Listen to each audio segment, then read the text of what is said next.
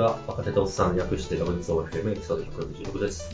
今回は来週から禁酒再開な古山と、作曲家主をして歩み始めた福原でお送りします。このポッドキャストではハッシュタグ WSOFM でご意見ご感想を募集しています。いただいたフィードバックもモチベーションアップにつながりますので、ぜひよろしくお願いします。よろしくお願いします。よろしくお願いします。はい。というわけで、みんなお待ちかねの福原君のお金の話。今回はデカデカトピックがあるんで、配当金の方はさらっと。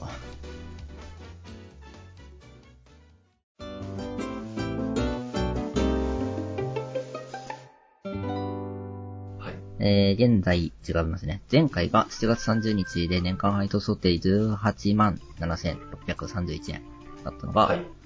今現在9月3日で19万7626円。積み上がってる。およそ1万円ほど上がりました。すごい。うん、ちょっと想定よりペースが早いえ、そうなんだ。ですね。月1ヶ月で1万円上がったので、このペースで12月まで行くんだとしたら、23万うん。まで行く。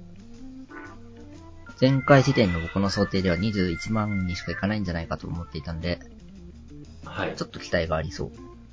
いや、すごいな。やっぱり、つまり、投資してるってことじゃないですか、本当そりゃそうですね。うん。いや、すごいなと。投資できるんだっていう。うん。まあ、これは配当だけなんで、まあそんなもんかって感じですけど、今は円安効果もあって、円建てだは結構キャピタルゲインも出てまして、なるほど45万くらいプラス出てますね。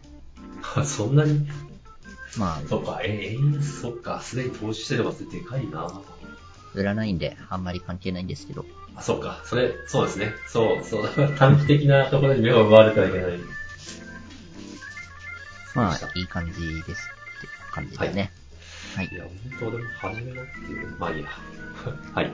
で、今日はデカデカニュースがありまして、聞きたい。はい。 NISA 制度が変わるのかもというニュースが出てます。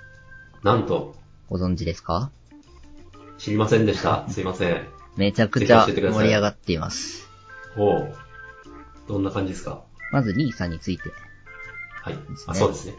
はい。 どの程度ご存知ですかある枠があって、うんうん。その中で投資すると、なんていうかあの、課税額が減るうんうんうんうん。という認識。ざっくりは大丈夫です。正確にはは、い。課税されない、課税されない。ゼロになります。にさすげえ。で、NISA に種類があるのは、ご存知ですか積み立てと普通の兄さん。はい。と、ジュニア NISA ですね。あ、そうですね。はい。 3種類あって、それぞれ期間が決まってますよね。そうなんですね。そうなんです。一般 NISA は、非課税期間っていうのは5年なんですよ。はい。その5年間で値上がった分は課税されない。すごい。ただし6年目以降、5年目時点の金額から6年目以降の増減に関しては課税されちゃう。なるほど。で、積み立て NISA も同様に20年っていうのがあります。はい。あと、それぞれの金額の枠。これもご存知ですかあるのは知ってます。一般 NISA では年120万まで。はい。積み立て NISA では年40万までしか入金できない。ちなみにそれ両方できるんでしたっけこれは併用不可です。なるほど。どちらかを選ぶ必要があります。はい。はい。というのが、まあ、ざっくり、今現在の NISA 制度。わ、かりやすい説明ありがとうござい ます。まあ、株を買って値上がった分に全く課税されないという夢のような制度なんですが、確かに、なんで俺使ってないんだ ろう使えや。はい。これが変わるかもしれないというニュースですね。なるほど。どんな風に変わるんですかなんとですよ。衝撃ですよ。衝撃。ああくまでまだ、金融庁から要望が出たっていう段階なので、全然実現可能性はわからないんですけど、はい。金融庁の要望では、まず、年間投資できる非課税の枠を増やせっえっと、ニーサで言うと120万でしたっけはい。あれが増える。これを240万にしろ。あ、 倍おこれはすごい。積み立て NISA は40万を60万にしろと。おー、これあ、あっちいですよ。熱いです ね。もう60万、年60万を積み立て投資に拠出できる家計は相当頑張ってますよ。まあ、それは、それは確かに。うん。本当に老後安泰な世帯が増えるんじゃないですかね、実現したら。なるほど。えっ、と、聞いてよければですけど、はいちなみに福原家ではどっちを採用してるんですかうちは積み立て NISA を使ってます。ああ、なるほど。年120万を投資信託に出すのはや結構すごいです。リスク。いや、シンプルに金持ち。ああ入金力が結構に。なるほど。で僕は結構長期投資寄りの主張なので、まあ5年では足りないですね。うん、うん、うん。それは、そっか。 あ私と福原君の人生のステージ が、差が、そっか、そうすると積み立て NISA になるわけか。そうですね。うん。なるほど。ああ、かなり、かなり、腑に落ちました。で、改正内容はこれだけではないんですよ。はい。投資可能期間が高級化するんじゃないかと。え、どういうことそうなりますよね。積立 NISA って20年間積み立てることができるんですけど、はい。これ実は誰でも20年間ってわけではないんですね。なるほど。積み立て NISA を投資、入金できる期間っていうのが決まってて、確かはい2045年まで。いや、ちょっと怪しいけど、その辺までなんですよ。あ、そういう風に決まってるんですつね。まり、2030年に積み立て NISA を始めると、おそらく15年くらいしか使えない。うん。なるほど。とされてたんですけど、はい。この上限を撤廃しろと。いつ始めても20年。はい。おおーすごい、すごい。改善じゃないですか。これやばいっすよね。やばいっすね。いや、いつ始めても20年。そうじゃない。違う。いつ始めても生涯、積み立て可能。あ、あ、そういう、そういう撤廃21年目、22年目も可能。あ、すごい。あ、これ、めちゃくちゃすごいですね。これはやばいです。やばい。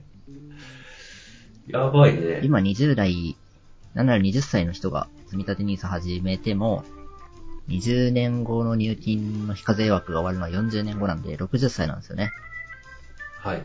全然ピンピンしとるが、みたいな感じだったんですけまあど実、際若いっすよ。はい。もうこれが撤廃されたら、もうそれこそ入金できなくなる70歳くらいまで NISA 枠に入金してもいいって話になりますね。ああ、なるほど。なるほどな。やばい。すごい。これだけではないん金融です庁頑よ。張ってる。はい。 まだあるんですね。まだある。非課税期間を高級化しなさいと。非課税期間を高級化。だからこれは、積立 NISA なら20年間とされてた期間をはい。撤廃しろと。すごい。つまり、売るまでずっと非課税。これやばいですね。やばいですね。すげえ。 もう、ますます始めない理由がなくなっている。もう、投資家的には全くリスクのない口座みたいな扱い。え、国これでいいの お金取れないんだ。まあ、それだけ投資しろってことか。その辺もちょっと後ほどお話しします。はい。はい。 で、まだ変更点ありまして、はい。 NISA の種類を一本化します。え一個かはつまい。り、一般積み立てジュニアっていう、その3つのくくりをなくして、NISA っていう制度にする。え、それは大大丈夫なんですかえどうなるんですかで、NISA っていうものの中に、積み立て枠と一般枠がおそらく存在する。あー。それだけ聞くと何が変わったのっていう感じです。 そうこれは、併用できるようになるということです。おほほ来た、これ。つまり、実質、年間300万入金できる可能性がある。お金持ちは、もう、 あ、投資家優遇だ。なるほど。これもすごい話ですね。しかも未成年も使えるそこもありますね。未成年も積み立て開始になる。いや、そう、なんか、積み、 詳しくなくてあれなんですけど、未成年用、あの、ジュニアニーサーは、来年だか再来年だかで、なくなる、そうまあ、で追す加ね。で投資はできなくなるって聞いてたんで、はい。ジュニア兄さんは終わっちゃうんですけど、この要望が通ったら、おそらく1歳でも、兄さん口座が持 てる。すごい。これはまあやばくて、やばい。はい。例えば親がそこそこのお金があって、はい。子供1歳で NISA 口座作って毎年60万ずつ積み立てたら、はい。おそらく20歳時点では2000万か3000万になってます。 お前はそれで食ってけど。で、なんならそれ、その時点で渡す必要もなくて、なるほど。そこから先運用していいわけですよね。ああ、なるほどな十分働いて、もう仕事いいやとか、サラリーマン向いてないやってなった時に、初めて取り崩せばいいんで、30歳、35歳くらいまで、ほっとける可能性がある。あすごい、あの、何でしたっけ、地理的アービトラージでしたっけはいはいはい。で、なんか、十分反映でき本る当物価の安い時と、そうそう、もうく生活できそこれとんでもないことですね。う。すごいなぁ。もう、 あのファイヤーできる世代が 増える可能性が。うん。まあもちろんそんなに理想的に株価が動けばなんですけど、あまあまあまあ、そうですね。まあなかなか夢のある話ですよね。ああ、いいですね。いやぁ、健康に眠らしとく場合じゃないな、ほんと。やっぱもう投資家界隈がどよめきざわめくのも分かろうというものですね。そうですね。そうですよね。これはすごいなぁ。でですよ。はい。本当にできんのって、思いますよね。あまりにも優遇されてないかという感じなんですけど、 そうそう、これ、誰、えっと、NISA を使う人は嬉しいとして、NISA を提供する側として嬉しいのはこれ。まあそこはああ、でも国か。国なんだよな。はい。税金面ではまず嬉しくないですよね。ですよね。間違いなく。うん。で、金融庁としては、まあ個人の資産を増やしていくっていうのは結構使命、会社でいるミッションみたいなところだと思うんで、あ、そうなんだ。いや、わかんないです。勝手に言ってますけだどか。ら税金を増やすのがミッションみたいな。結局、個人が持ってる資産が、平均が上がっていけば、それだけ使うってことなんで、なるほど経。済は豊かになるはず。うん。中国とかで起きていること。なんで、これがもしまかり通ったなら、はい。この枠を飛び越えて投資する人たちへの増税がされるんじゃないかと噂されます。ああ、なるほど。まあ、それは、なんつうか、メイクセンスというか。うん。年間そうですね300万を超えて入金するような、マジの人たちからはちょっと多めに取ろうっていう策で、策略じゃないかと。いいんじゃないですか。 それは納得ですよね。そういう人たちってなんかすごいなんか税金対策 めちゃくちゃしてそうだけど。うんうんそうですね。うん。で、ちょっと今回の NISA とは違うんですけど、はい。えー、副業サラリーマンへの実質増税の要望もちょっと出てまして、はい。これもそこそこ効果があるんじゃないかなっていう感じです。釣り合いを取るのに影響がある。副業サラリーマンへの実質増税。はい。おう今、サラリーマンやりながら副業をしてる人って、はいそ。の副業での収入を事業所得として捉えて、はい。サラリーマン本業の収入と損益通算するっていうことができる用んです語、ね。難しい用語が出てきた。だから副業で赤字になった分を本業の所得とガッチャンコして課税所得を減らすっていう方法であ、なんかすげえ テクニック。す。まあこれはなんかあ、なんかそう。結構節税のうん。基本中の基本みたいななるほどな。ことなんですけど、やってる人はやってるんだな。マイクロ法人とかっていうのはそういうやつですね。あでこれが今回、ちょっと解消、改正。あ。うん。法が変わるわけじゃないんですけど、 はい。えーっと、税務調査時の基準がちょっと厳しくなるみたいな。なるほど。ちゃんと実態があるのかみたいな。そうです、そうです。その事業として認める一つの基準として、年間の売上が300万。あ、もうそれだいぶ、なるほど。もちろん300万いってないから事業じゃないとはならないんですけど、はい。まあ、一つの基準として、300万、うん、売り上げが出てないようなものは事業ではないんじゃないかっていう目で見られる。なるほど。そうなると、その所得っていうのは雑所得扱いになって、はい。こういったサラリーマンの収入と損益通算できないんですね。なるほど。つまり課税所得が増える。嬉しくないと。嬉しくない副業なるほどな。なのでそういうマイクロ法人とか節税とかするような人はそこそこ稼いでるんで、累進課税の率もなかなか高くて、結構税金をむしり取れるんじゃないかとなるほど。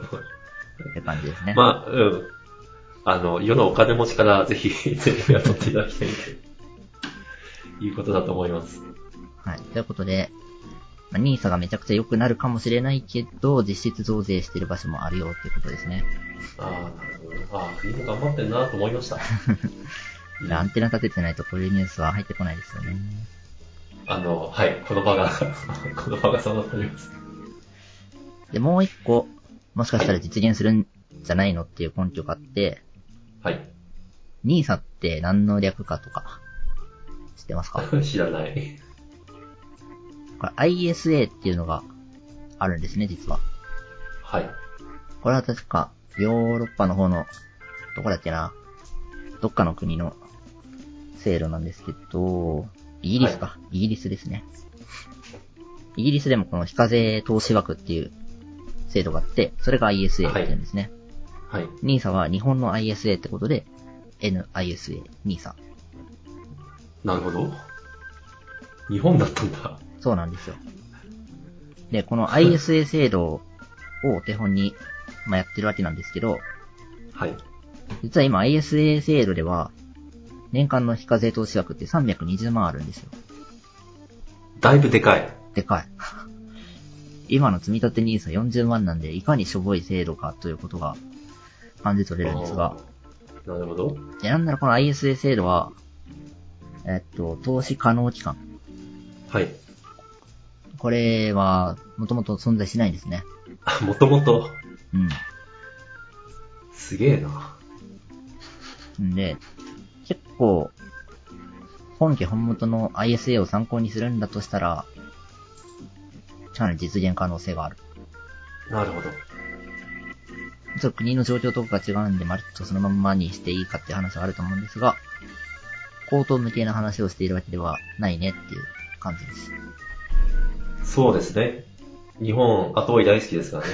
そで、今これが、金融庁から要望が出てるっていうレベルの段階なんで、う。はい。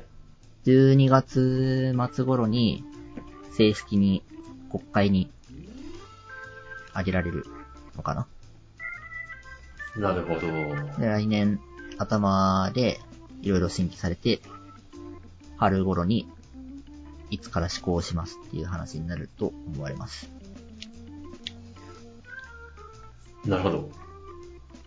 うん。来年か。まあままあ、来年春に施行日が決まるってことを考えると、まあ2004、な2025年とかあ。はい。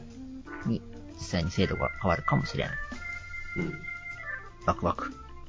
ワクワクですね。いや、もう始めよう、始めようって言ってもはや1年くらい経つ気がするけど。早い方がいいで すよ。始めようそういうことですよね、本当始め時はない。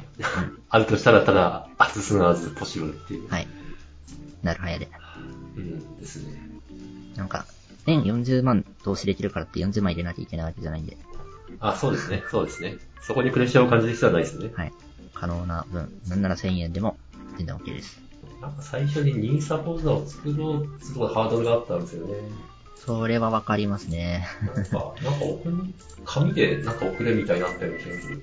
それはちょっと証券会社によるんで、なんとも言えないですけど、あ、まあまあ、そうですね。やります、やります。はい。はい。楽しみにしておりますやってないことに関係ない。はい、わかりました。はい。情報ありがとうございます。ニーサ制度改正ビッグニュース、以上です。はい。はい。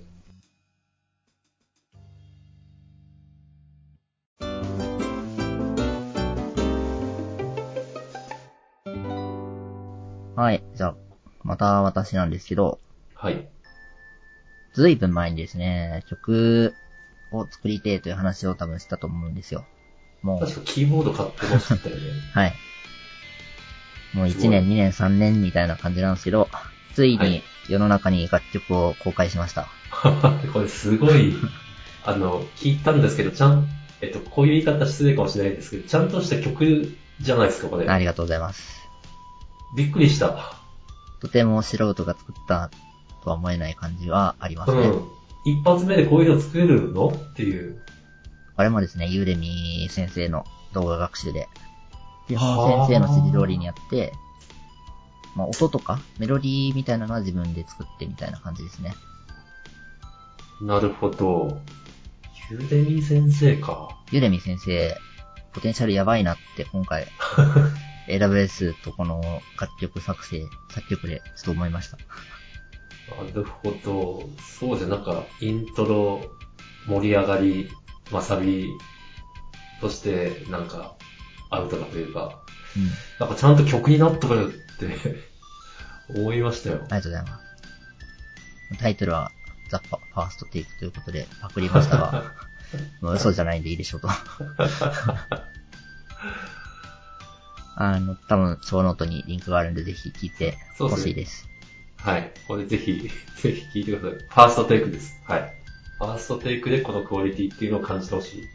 これはもなんなら、ちょっとこれ、なんなら、ポッドキャストの、ここの BGM とかに使ってもいいんじゃないですか。う、ちょっと思ったんですけど、それにしては展開が激しすぎるなと思いました。あ、そう。か。そうね。BGM ですからね。うん。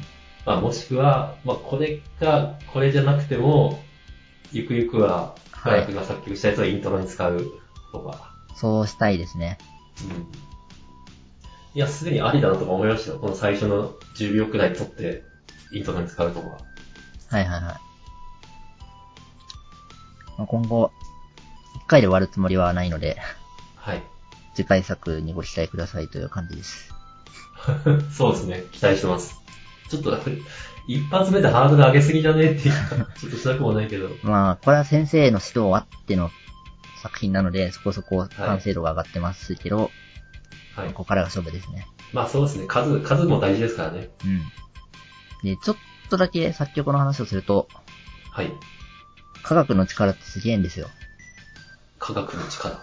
今回僕はですね、えーっと、Cubase っていうソフトを使ったんですけど、キューベース。はい。これ DTM ソフトですね。はい。こいつがすごくて、すごい。コード進行を決めたら、ベースを勝手に作ってくれるとか、全然ついてってないですが、すごいんですね。すごいんですよ。なんかこんな音の展開にしたいですっていうニュアンスを伝えたら、もうベースを勝手に打ち込んでくれるんですよ。へ自分でベース、ドッドッドッドって打たなくていい。ー。うん。ドラムとかも、シンバル、シンバル、スネアとか自分でやらないで、もうパターン、セットがあるんで、それをペッと持ってきたら、その通りになる。すごい。だから実は自分で考えなきゃいけない要素ってあんまりない。まあ本当にちゃんと作曲しようとしたらその辺も自分でやるべきなんでしょうけど、はい。この初心者が取り組むにあたってのハードルって実はない。すごいなぁ。ちょっとそのユーデミ気になる。いや、待て待て、でも俺、 やることは無限にある世の中で、私は作曲のスキルが欲しいかっていうと、まあそうでもないか。じゃあいいか。じゃあ、曲を作って欲しくなったら僕に言っていただければ。そうですね。あ、素晴らしい。 ザ・アウトソーシング。はいあの、。そ福ん原な君何感じでもでき る、何でもできる感じじゃないですか、ちょっと。興味ですかね、好奇心のベクトルが広いんですかね。うん、すごい。めちゃくちゃクリエイティブだなと思いました。作曲はい。なんか結局、プログラミングとかサービス作ってるのって、誰か、ユーザーを想定している感じがあるんですよね。わかる。わかります。はい。もちろん作曲も、なんか依頼なら作ってくれって言った人とか、はい。あと商業音楽なら聴いてくれる人を考えるべきでしょうけど、はい。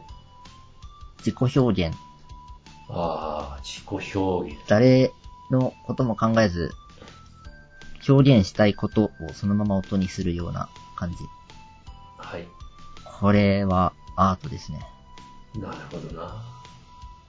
ちょっと今までの人生であんまり味わってこなかったタイプの創作でした。あそう言われると一曲くらい作ってみたくなり ますね。えー、まあ一曲は挑戦はおすすめですね。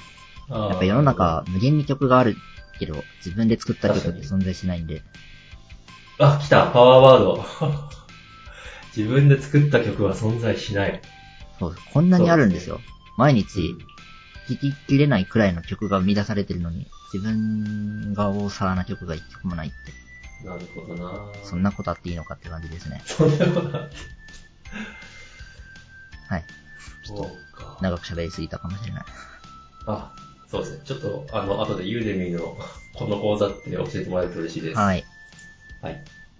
そうですね。ま あ、だいぶいい時間だ。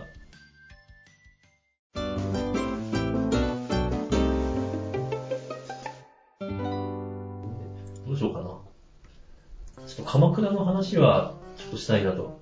はい。これ、これ、入れちゃっていいですかはい。うん。じゃあ、鎌倉の話します。えっ、とですね、あの、言っていいのかな。いいんじゃないですか。 えっと、今、あの、どこへ住んでるのかみたいな話をしても大丈夫ですかはい。なんか鎌倉に引っ越しましたはすでにレあポートしていますね。そうかはい。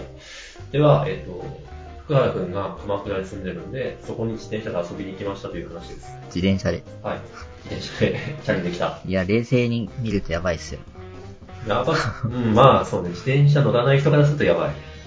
まあでも、自転車乗りとしたら、えっと、私は茨城の南に住んでるんですけど、そこから大体100キロちょいなんですね。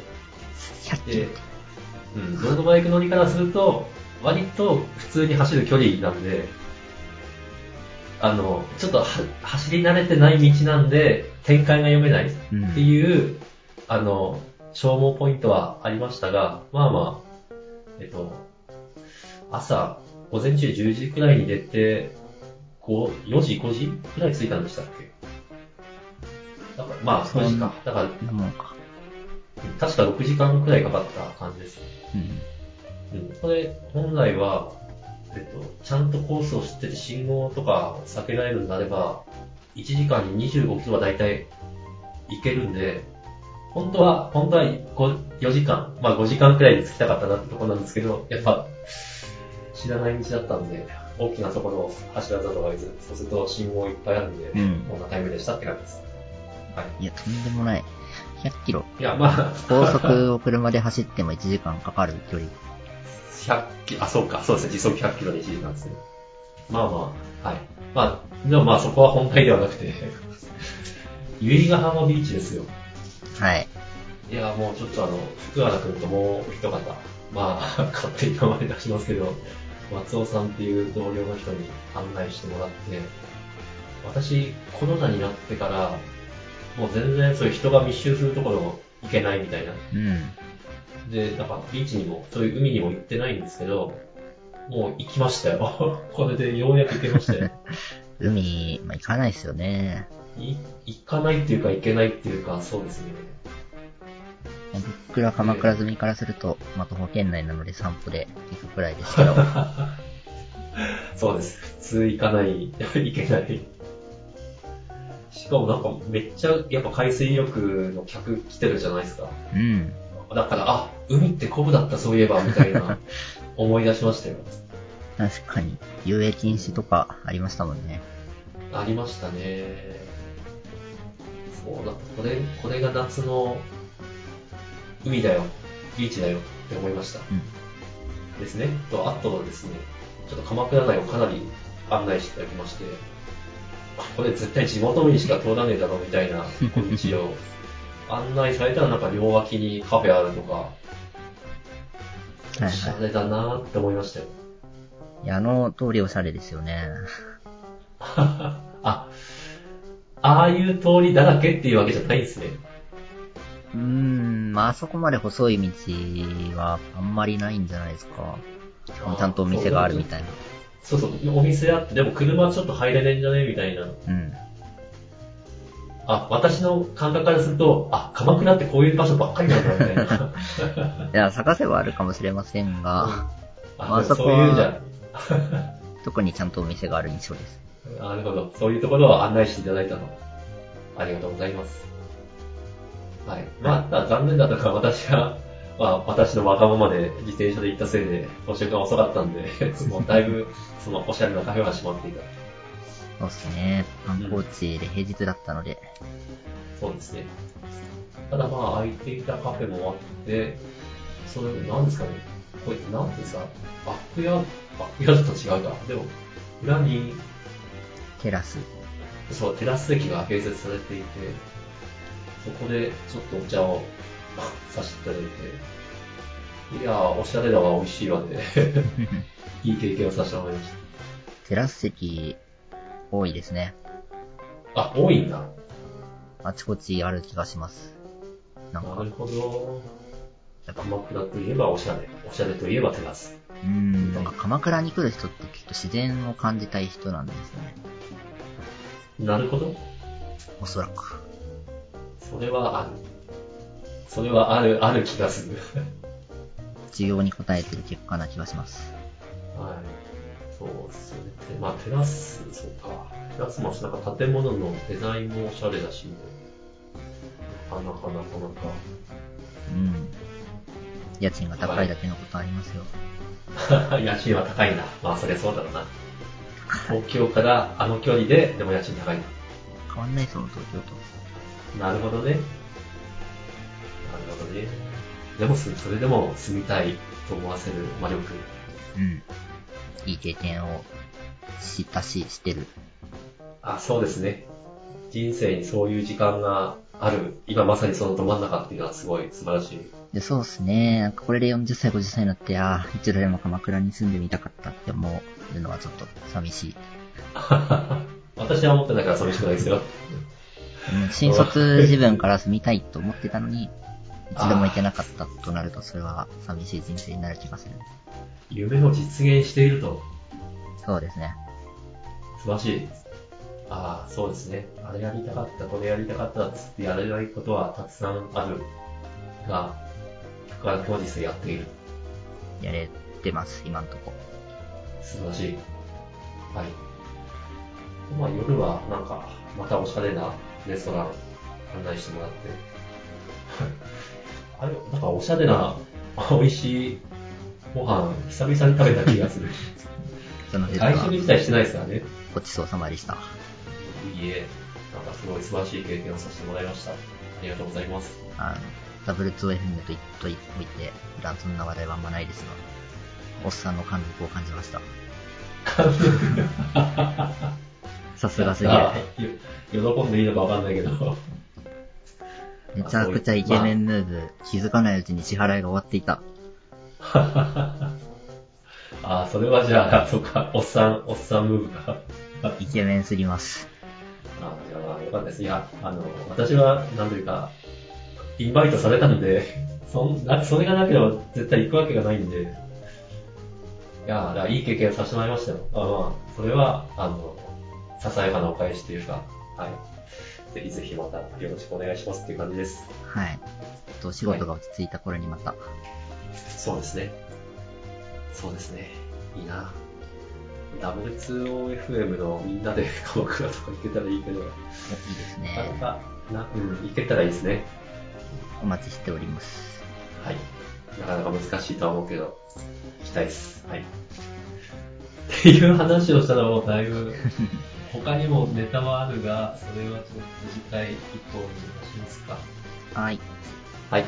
じゃあ今回はこの辺でということで、はい、ありがとうございました。ありがとうございました。お疲れ様です。お疲れ様です。